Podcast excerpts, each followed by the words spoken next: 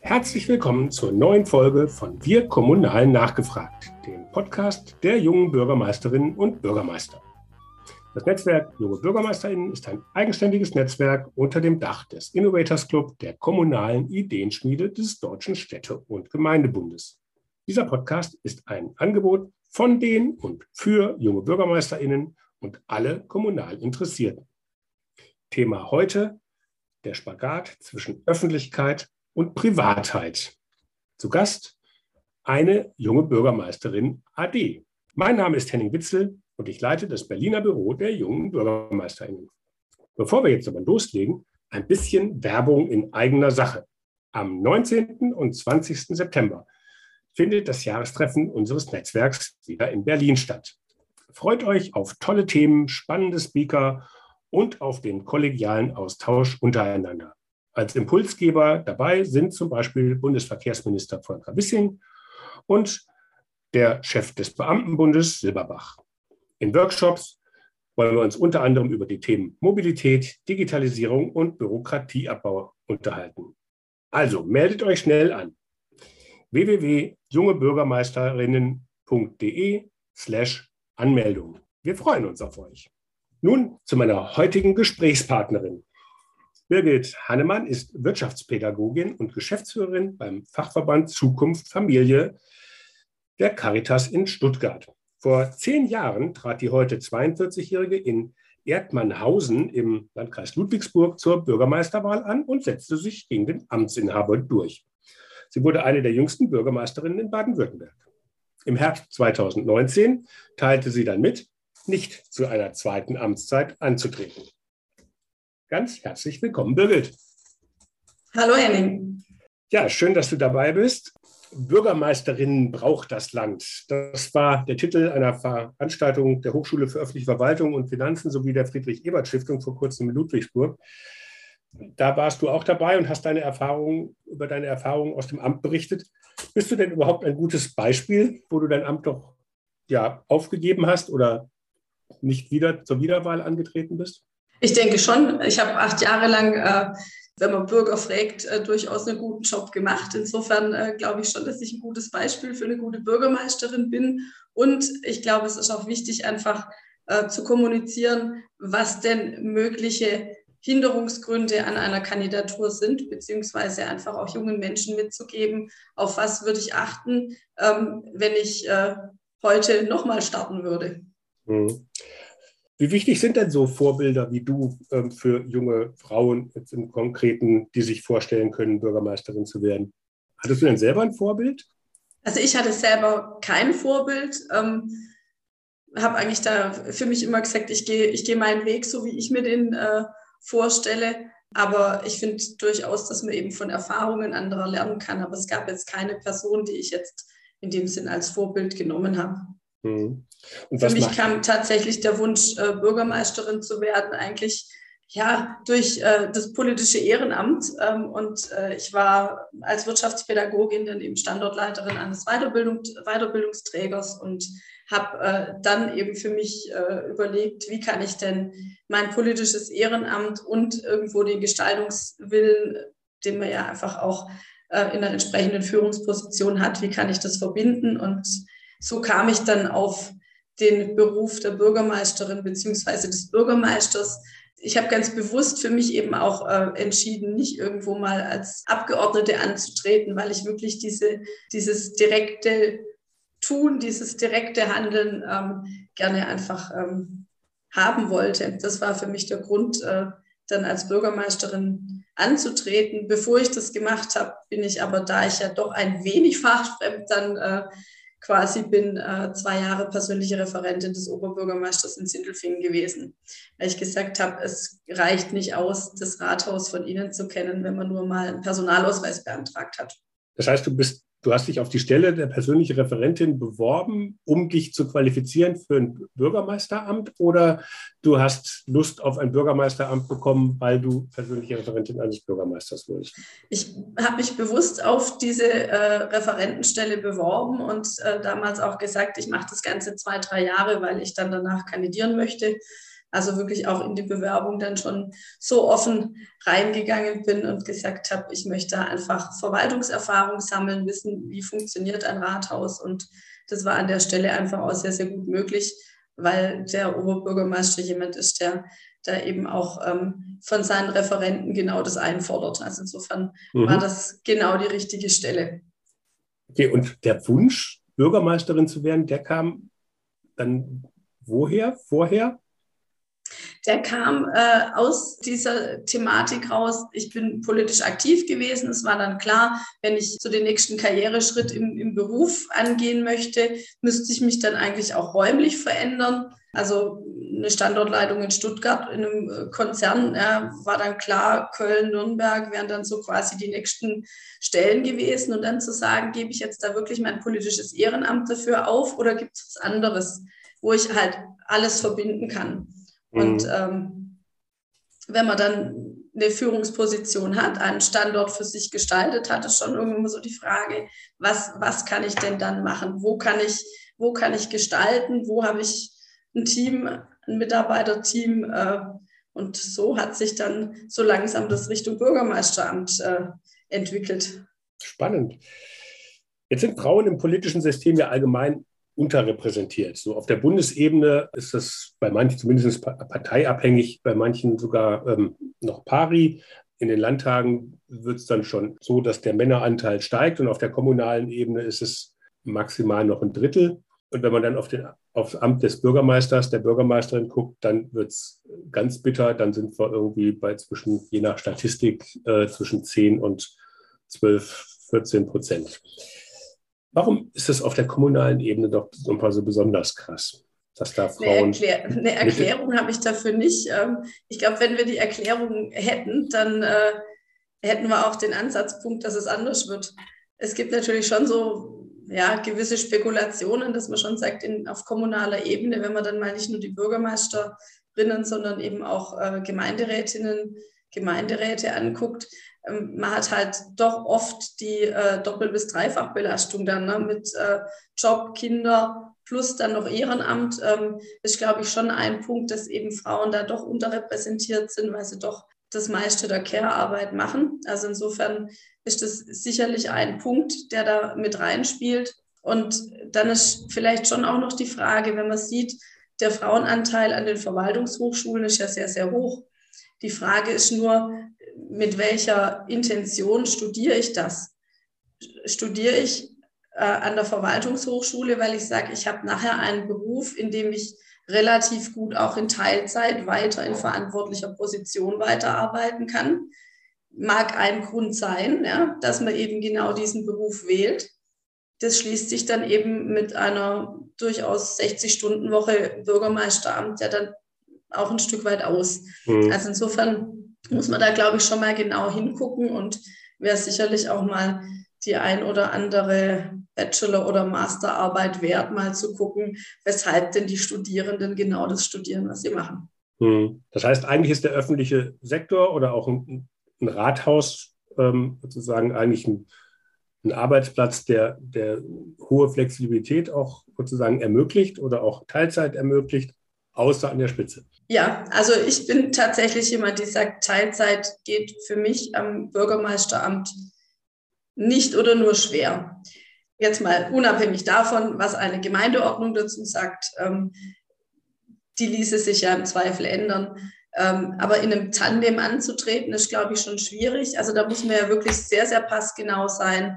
Und ähm, was sicherlich funktioniert, ist dann eben die Rathausspitze und dann ein Beigeordneter oder mehrere Beigeordnete. Das System gibt es, klar, da kann man dann auch entsprechend ähm, delegieren, aber ich kann es mir jetzt nicht vorstellen, dass man wirklich in einer kleinen Gemeinde in einem, in einem Führungstandem antritt.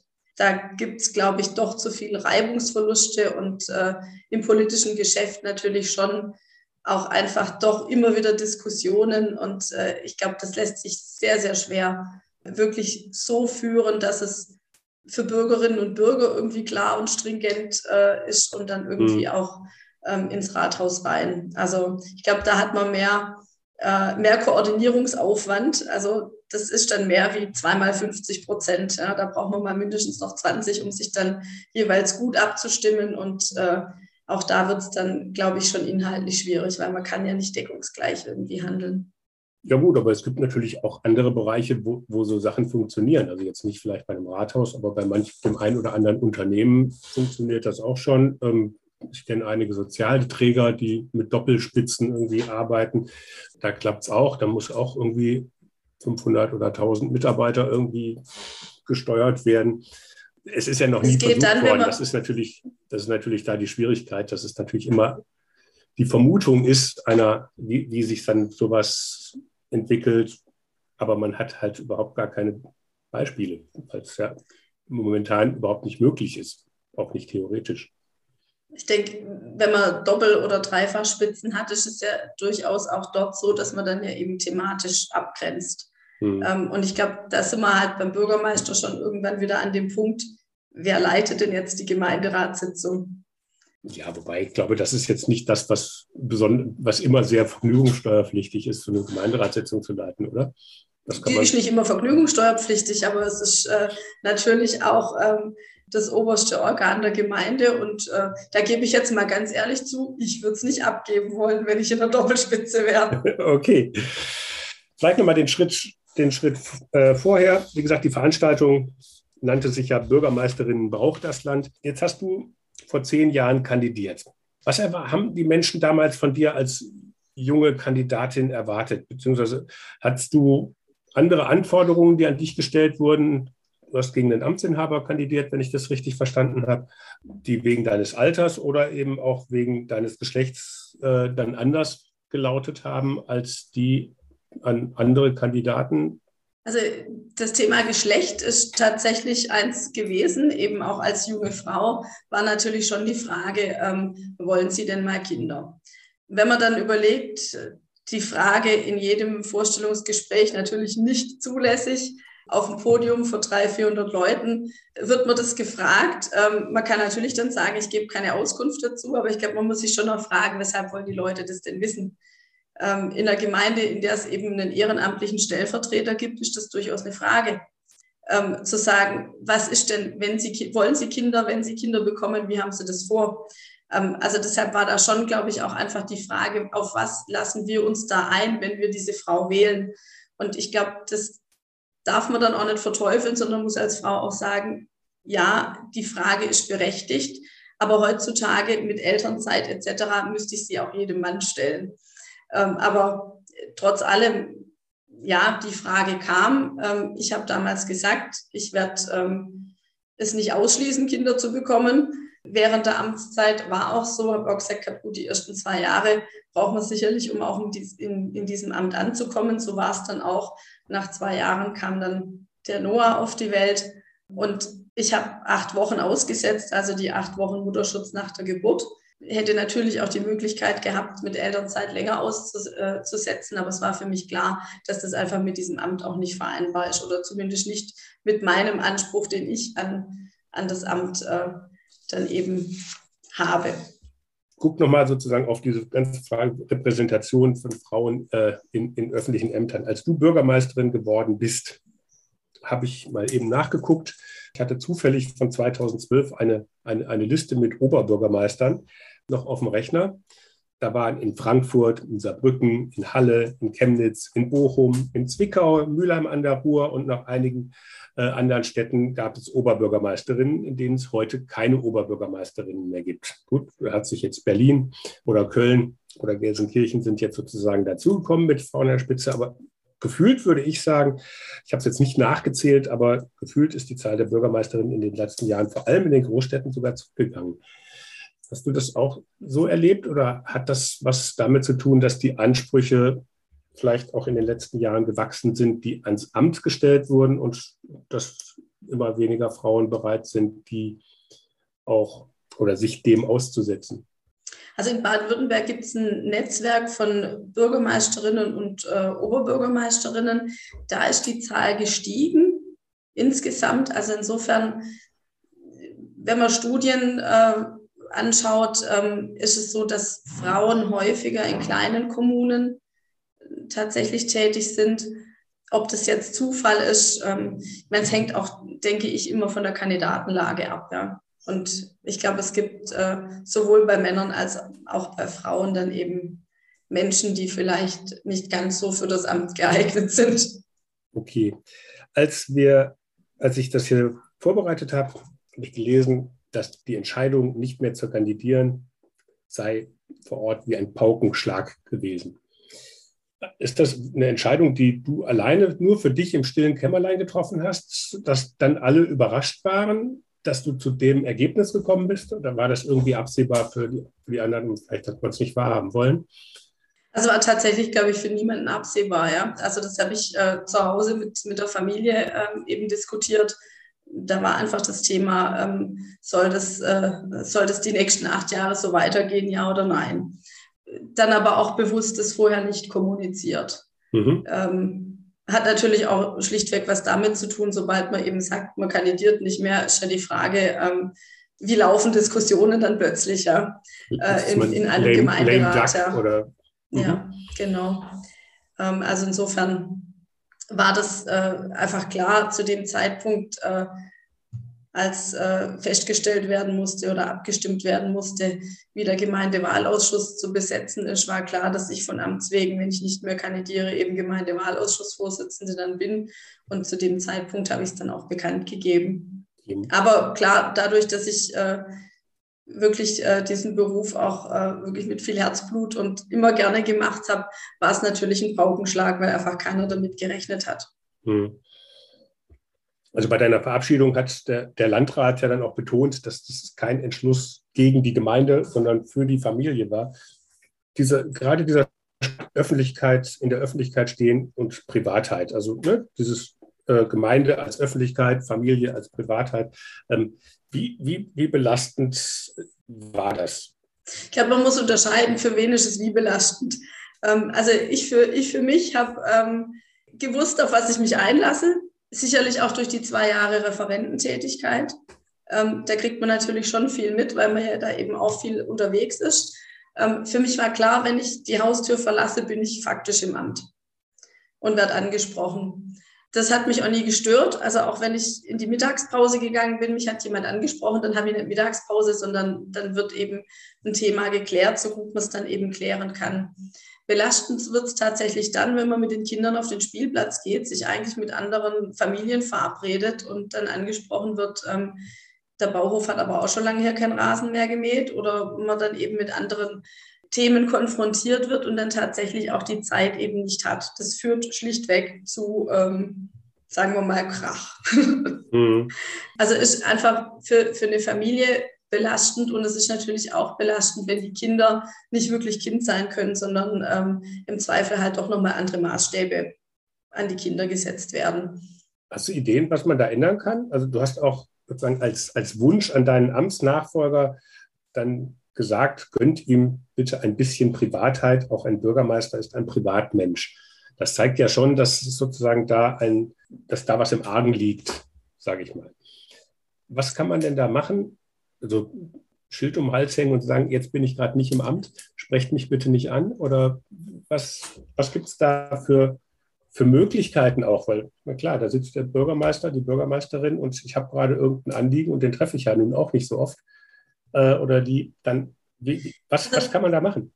Zum einen denke ich, ähm, man kann es den Bürgerinnen und Bürgern ja nicht verübeln, dass sie sagen, jetzt sehe ich sie gerade, jetzt habe ich dieses Anliegen. Aber dann tatsächlich ja, also als, als Bürgerin oder Bürger nochmal so ein bisschen drauf zu achten und zu sagen, naja gut, also die sind jetzt gerade hier als Familie unterwegs.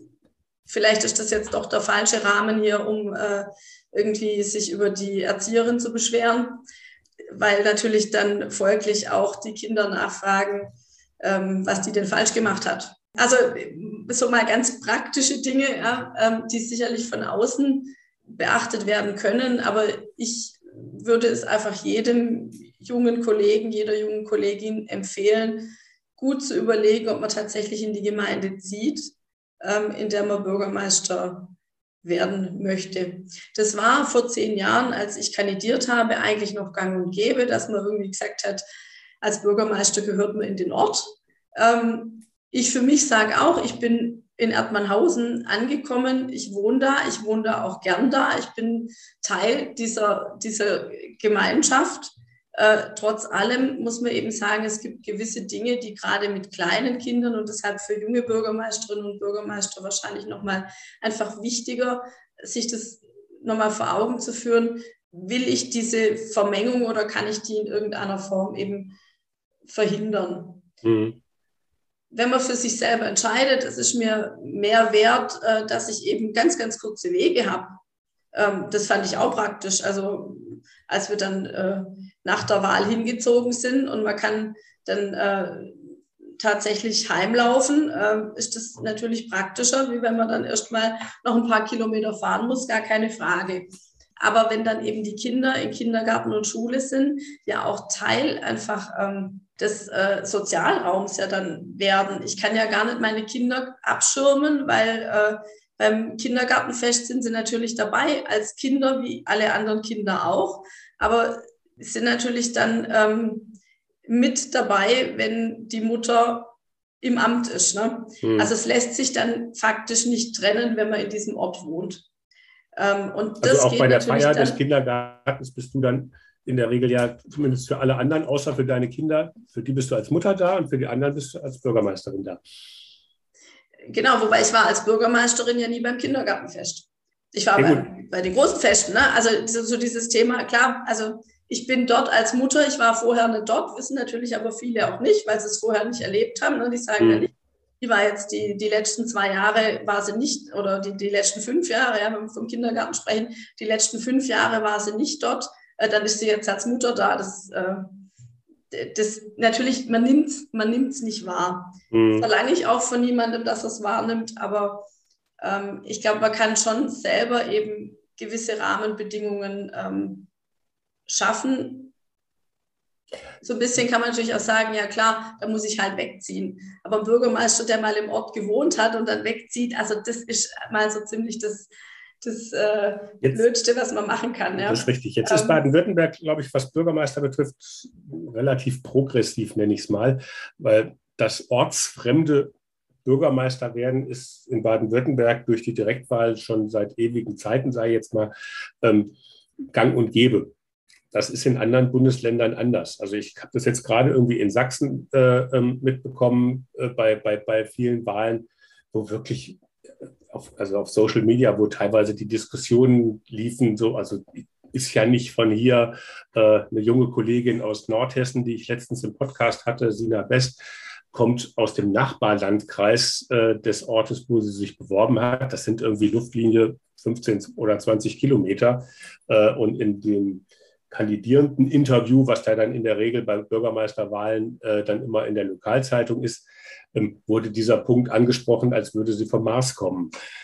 Und ähm, also so weit weg. Und wie kann sie denn, oder auch die Frage, wie kann man denn in einer Kommune was bewegen, wenn man da nicht lebt und so. Ist das eher typisch Baden-Württemberg, dass man dann auf den Gedanken kommt, da muss man ja nicht wohnen? Oder ist das äh, eigentlich was, dass man sich langsam mal frei machen sollte von diesem Gedanken, ein Bürgermeister, der eine Verwaltung führt, solle unbedingt irgendwie jetzt auch vor Ort wohnen müssen. Ich glaube, man muss sich tatsächlich so langsam von dem Gedanken lösen. Man merkt ja auch, dass äh, mehr und mehr ähm, junge oder sagen wir mal neue, jetzt egal, vom, also es geht jetzt nicht ums Alter, ähm, aber äh, immer mehr Bürgermeister sich dann doch vorbehalten, nicht in Ort zu ziehen, weil es tatsächlich halt ähm, das Thema Privatheit fördert, indem man sagt, ich habe ähm, meinen privaten Rückzugsort und ich habe meinen Arbeitsort. Von dem Geschäftsführer verlangt auch keiner, dass er in der Hausmeisterwohnung wohnt. Ne? Also ich glaube, man muss, muss schon sehen, ja, man kann die Aufgabe ja trotzdem äh, gut machen. Ja, vielleicht sogar mit einem Blick von außen, braucht, ne? genau, nicht ja. betriebsblind ich glaube, es ist noch nicht mal so sehr, also den, den Blick von außen hat man irgendwann ja nicht mehr. Den hat man, wenn man neu hinkommt, da kommt man mit einem Blick von außen an. Ähm, aber wenn man dann eben im Rathaus seine Arbeit macht und dann entsprechend auch bei den äh, Terminen vor Ort ist, bei Vereinen vor Ort ist, ähm, da ist nicht zwingend notwendig, dass man dann eben im Ort wohnt. Mhm. Und äh, wenn man dann eben auch mal an einem der seltenen Sonntage dann eben keine terminlichen Verpflichtungen hat, dann wirklich zu sagen, ich kann die Füße hochlegen oder ich kann auf den Spielplatz gehen und äh, habe Zeit für meine Kinder und werde nicht angesprochen, ähm, hat eben auch noch ein bisschen äh, einen Mehrwert Überall wird das Thema Work-Life-Balance groß geschrieben. Äh, in den öffentlichen Ämtern hat man mal so das Gefühl, da hinken wir noch ein bisschen hinterher, was da einfach auch die Akzeptanz angeht. Hm. Vielleicht nochmal ein Punkt, eben schon angesprochen, der Landrat Allgeier bei deiner Verabschiedungsrede äh, hatte unter anderem auch angemerkt, dass sich in der jüngsten Zeit insgesamt das Klima verändert hat, was auch natürlich dann schwierig ist, wenn man Kandidierende für Bürgermeisterämter sucht. Eine gesteigerte Erwartungshaltung und Anspruchsdenken an das Amt des Bürgermeisters, der Umgangston sei vor allem im Internet deutlich rauer geworden. Und er hat halt auch gefordert, dass es Aufgabe der Gesellschaft ist, also von uns allen ist, diesem Trend entgegenzuwirken. Wie weit hat, haben denn diese Themen, haben sie sich vermischt mit dieser, äh, dieser Begründung, warum du dann dich entschieden hast, nicht nochmal anzutreten? Oder ist das noch ein Punkt, der nochmal extra oben drauf kommt? Also das war bei mir tatsächlich nicht der Fall. Ich habe ähm, wenig, ähm, sagen wir mal, wenig Gegenwind, beziehungsweise also nie in irgendeiner Form äh, minimalst äh, irgendwelche Angriffe unter der Gürtellinie mhm. ähm, gehabt in meiner Amtszeit. Also das ist tatsächlich vernachlässigbar. Es ist aber etwas, was halt generell ähm, mehr und mehr ähm, der Fall ist. Also die ganzen Shitstorms, die ja zum Teil da auf Kolleginnen und Kollegen einprasseln über Facebook, ähm, dass das äh, nicht gerade förderlich ist, um junge Kandidatinnen und Kandidaten zu gewinnen, keine Frage. Und da muss sicherlich die Gesellschaft einfach auch mal Abstriche machen. Ja. Ähm, mhm. Zum einen haben wir, glaube ich, durch die neuen Medien schon eine gewisse Haltung, dass man irgendwie innerhalb von fünf Minuten eine Antwort erwartet. Das war sicherlich früher nicht der Fall dann glaube ich schon, ist ähm, die jüngere Generation auch nochmal anders. Also man hatte, glaube ich, früher vor Amtspersonen mehr Respekt. Und ich finde das gut, dass das nicht mehr der Fall ist. Aber dadurch, dass dieser Respekt abnimmt, wird halt auch, also die Distanz wird geringer. Man ist ein Bürgermeister zum Anfassen, aber dann wird es halt auch mal kritisch, wenn man sagt, jetzt also man versucht ja die Grenze dann zu setzen und diese Grenze wird dann eben auch gern mal überschritten. Mhm. Und was sicherlich, also was sicherlich ein Thema ist, ist, ähm, dass man seltenst noch wirklich aufs Gemeinwesen guckt. Also ich habe schon den Eindruck, beispielsweise ist, sagt jeder, ich brauche schnelles Internet. Wenn dann die Glasfaserkabel verlegt wird und der halbe Ort irgendwie mit Umgehung versehen ist, weil eben überall die Straße auf ist, sagt keiner mehr, ist in Ordnung, wir gehen da jetzt ein paar Wochen durch, weil danach haben wir ja Glasfaseranschluss. Da sind dann die Beschwerden groß, ich kann nicht mehr direkt vor der Tür parken etc. Und ich glaube, das ist was, was einfach vor ein paar Jahren oder ein paar Jahrzehnten tatsächlich noch anders war. Da hat man wirklich nochmal eher auch so insgesamt das Ziel vor Augen gesehen ähm, und jetzt werden es doch mehr und mehr die Individualinteressen, die im Vordergrund stehen. Mhm. Und das ist schon eine Entwicklung, die auch ich mit Sorge betrachte. Kann Politik das dann da was machen, indem sie anders kommunizieren? Weil auch Politik versucht, zumindest jetzt in Wahlkämpfen und so weiter, ist ja auch sehr stark der Aspekt, dass man Dinge verspricht. Äh, und ich glaube, da ist auch Politik nicht, nicht ganz unschuldig, dass da auch so ein bisschen so eine Dienstleistungsmentalität sich breit gemacht hat. Auch Kommunen haben dann vom, vom Bürger als Kunden äh, angefangen zu reden. Dabei ist es halt schon noch ein Unterschied. Also, ne, weil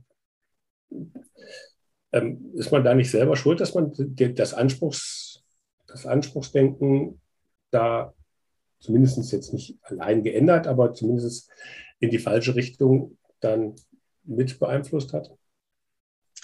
Vielleicht lässt sich es manchmal nicht so richtig äh, kommunizieren, weil tatsächlich der Auftrag der Kommune halt sehr vielschichtig ist. Ähm, sobald wir Richtung Ordnungsverwaltung gehen, kann man halt nicht mehr Dienstleister sein. Ne? Also wenn man eben ganz klar sagen muss, ich muss hier Gesetze durchsetzen, auch ähm, funktioniert es mit dem Dienstleistungsgedanken nicht mehr, dass man sagt, heutzutage hat man eine moderne Verwaltung, die digitalisiert ist, die sagen wir mal, bürgerfreundliche, kundenfreundliche Öffnungszeiten hat, ähm, dass eben auch Berufstätige nicht extra einen Tag Urlaub nehmen müssen.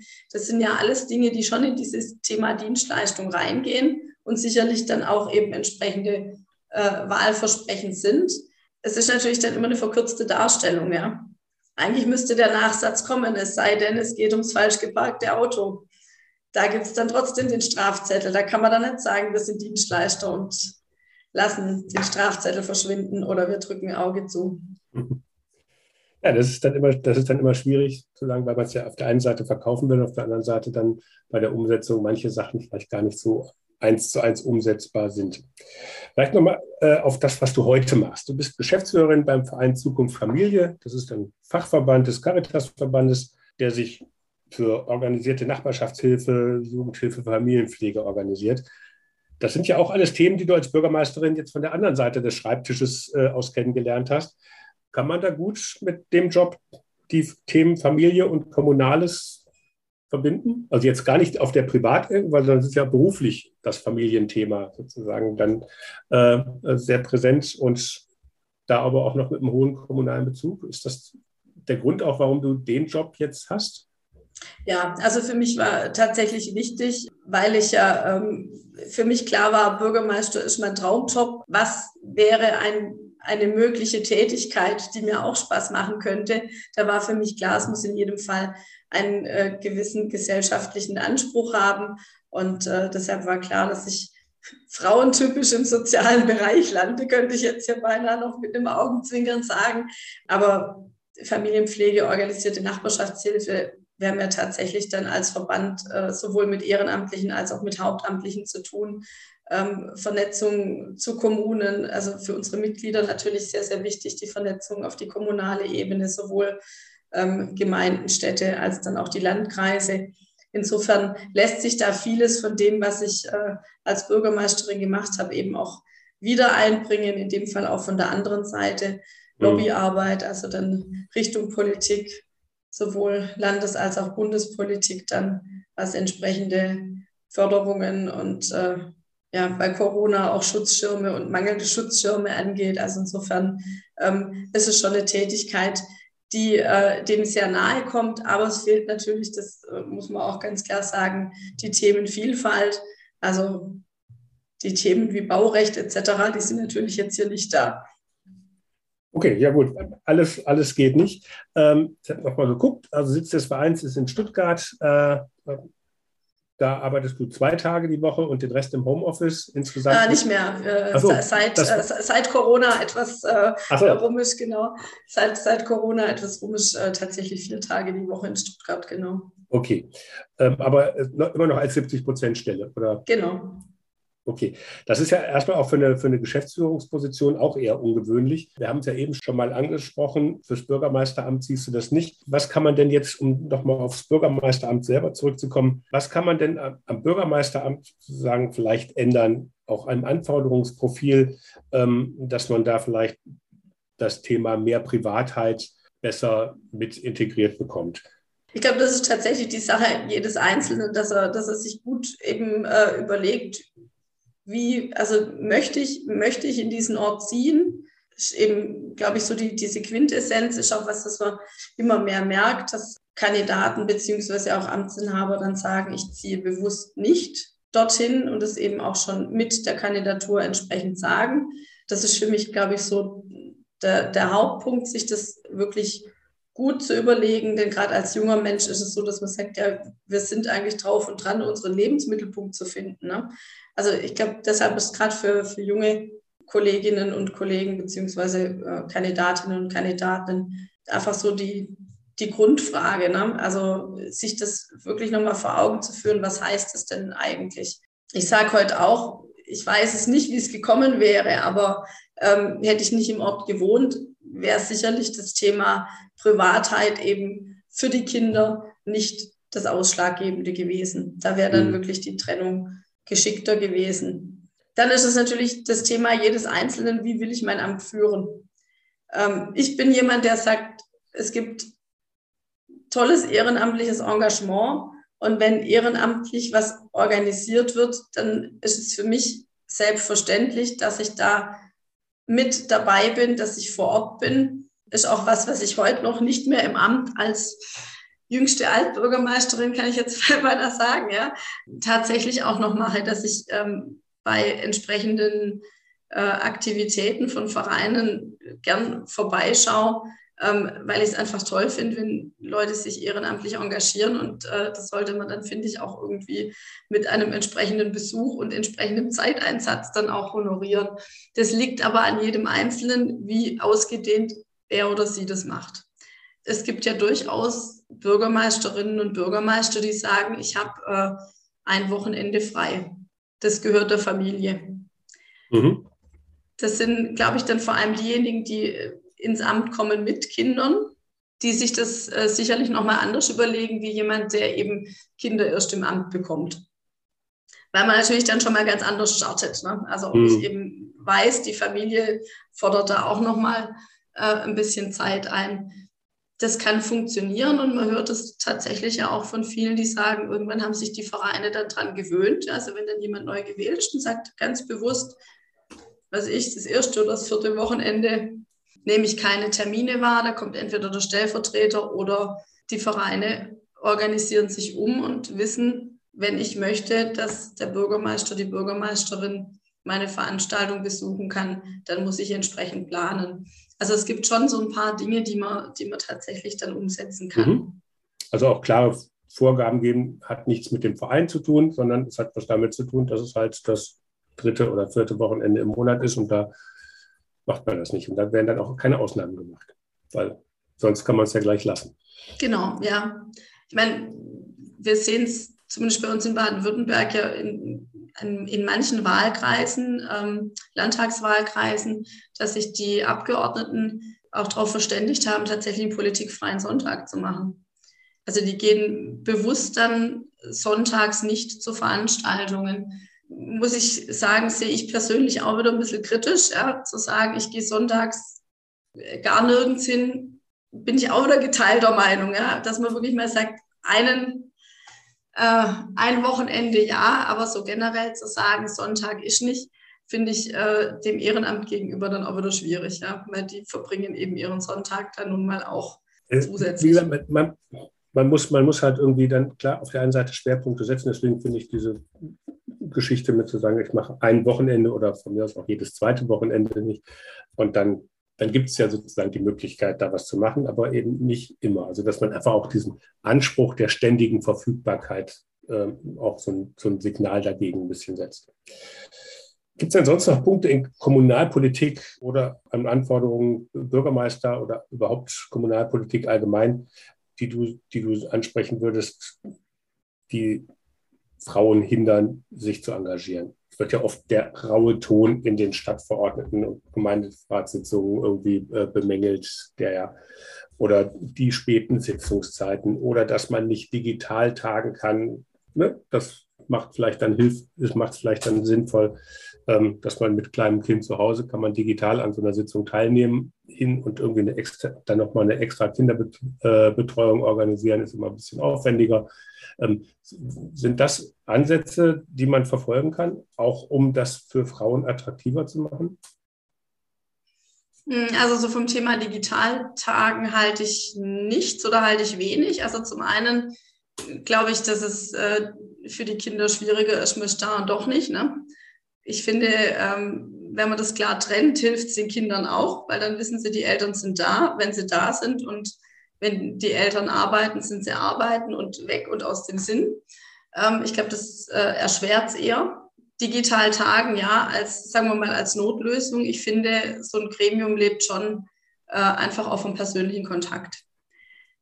Also das halte ich wirklich für wichtig, weil man doch irgendwie nur so eine kleine Kachel hier, Briefmarkengröße, man erkennt tatsächlich manche Emotionen nicht. Äh, und auch die Interaktion ist eine andere, wie wenn man wirklich im Ratsrund sitzt. Also insofern ähm, ist es, glaube ich, nicht der Weisheit letzter Schluss. Der raue Ton, ja, der gehört ein Stück weit dazu. Also in der Sache, wir haben in der Sache auch immer gut gestritten und äh, wichtig war tatsächlich für uns dann echt immer danach auch noch ähm, und da sind wir beim Thema späte Sitzungszeiten, so spät auch die Sitzung dann ist. Ja, äh, die Nachsitzung, die hat eigentlich immer sein müssen, weil man danach dann wirklich auch menschlich wieder zusammenkam. Ich glaube, das ist so die, die, äh, die Hauptsache.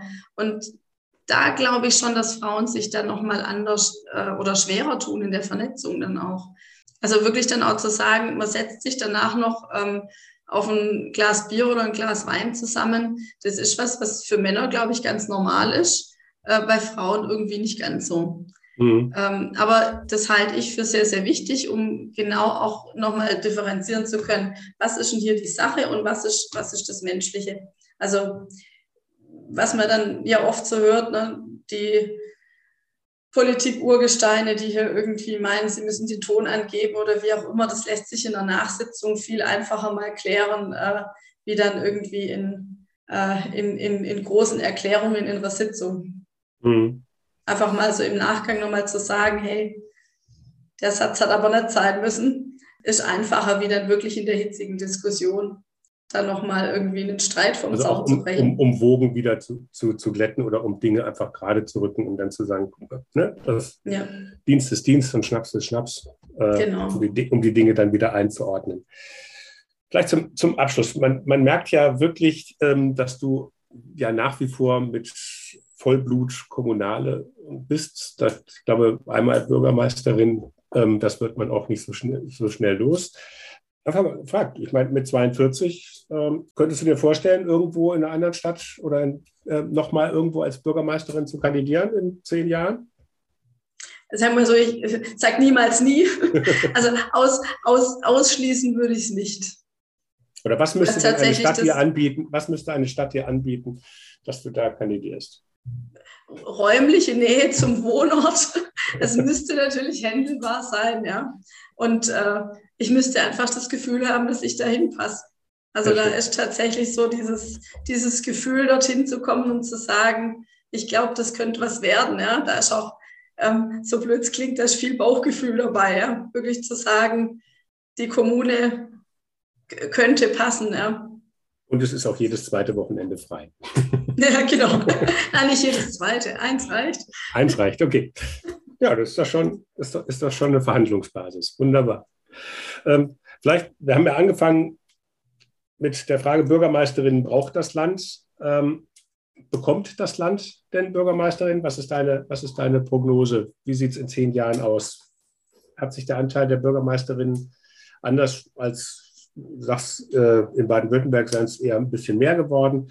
Ähm, aber es ist ja klar, erstmal auf relativ niedrigem Niveau. Ich habe jetzt gelesen, äh, um, um eine Sichtbarkeit wirklich äh, zu sagen, sind 30 Prozent äh, eigentlich eine, eine, Mindestgröße, um überhaupt zu sagen, das ist ein Amt, das können Frauen und Männer genauso, äh, weil sonst sind Frauen immer die Ausnahme und Frauen werden dann gefragt, was machen sie mit ihren Kindern? Äh, eine Frage, die Männer ja nie gefragt werden, obwohl die halt auch ja dann halt ein, zwei, drei, vier Kinder haben. Das ähm, ist da offensichtlich immer nie ein Problem wann haben wir denn die 30 Prozent erreicht oder werden wir die nicht erreichen? Weil das Amt einfach zu unterschiedliche Herausforderungen macht, die man dann, wo sich nicht genug Frauen einfach befinden werden. Ich hoffe, dass wir mit äh, solchen Podcasts wie heute und auch sonstigen Veranstaltungen einfach ganz, ganz vielen Leuten Lust machen können, auch ganz, ganz vielen Frauen Lust machen können auf dieses Amt. Ähm, und äh, dass wir dann tatsächlich irgendwann mal Richtung 30 Prozent Frauenanteil gehen und dass einfach auch gut qualifizierte Frauen ähm, sagen, ich traue mir dieses Amt zu. Also ich glaube, da ist ganz, ganz wichtig, dass wir wirklich auch jungen Kandidatinnen Mut machen, dieses Amt anzustreben. Und äh, da ist euer Netzwerk sicherlich ja auch ein Multiplikator. Wir arbeiten und, dran. Äh, Sehr schön.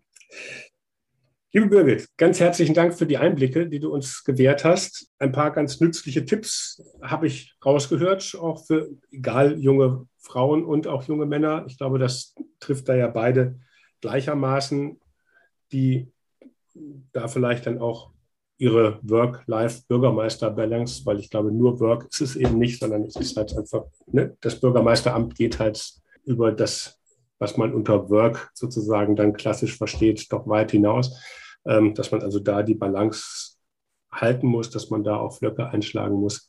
Da waren sicherlich einige spannende Hinweise dabei. Ganz herzlichen Dank dafür. Gerne. Und auch herzlichen Dank fürs Zuhören. Wenn es euch gefallen hat, sagt es doch weiter, ladet andere Kommunale und kommunal Interessierte zu Wir Kommunalen nachgefragt ein und teilt den Link zur Podcast-Reihe doch auch über eure Social-Media-Kanäle. Wenn ihr die nächste Folge nicht verpassen wollt, abonniert doch einfach unsere kleine Podcast-Reihe. Und vor allem, bleibt neugierig. Tschüss.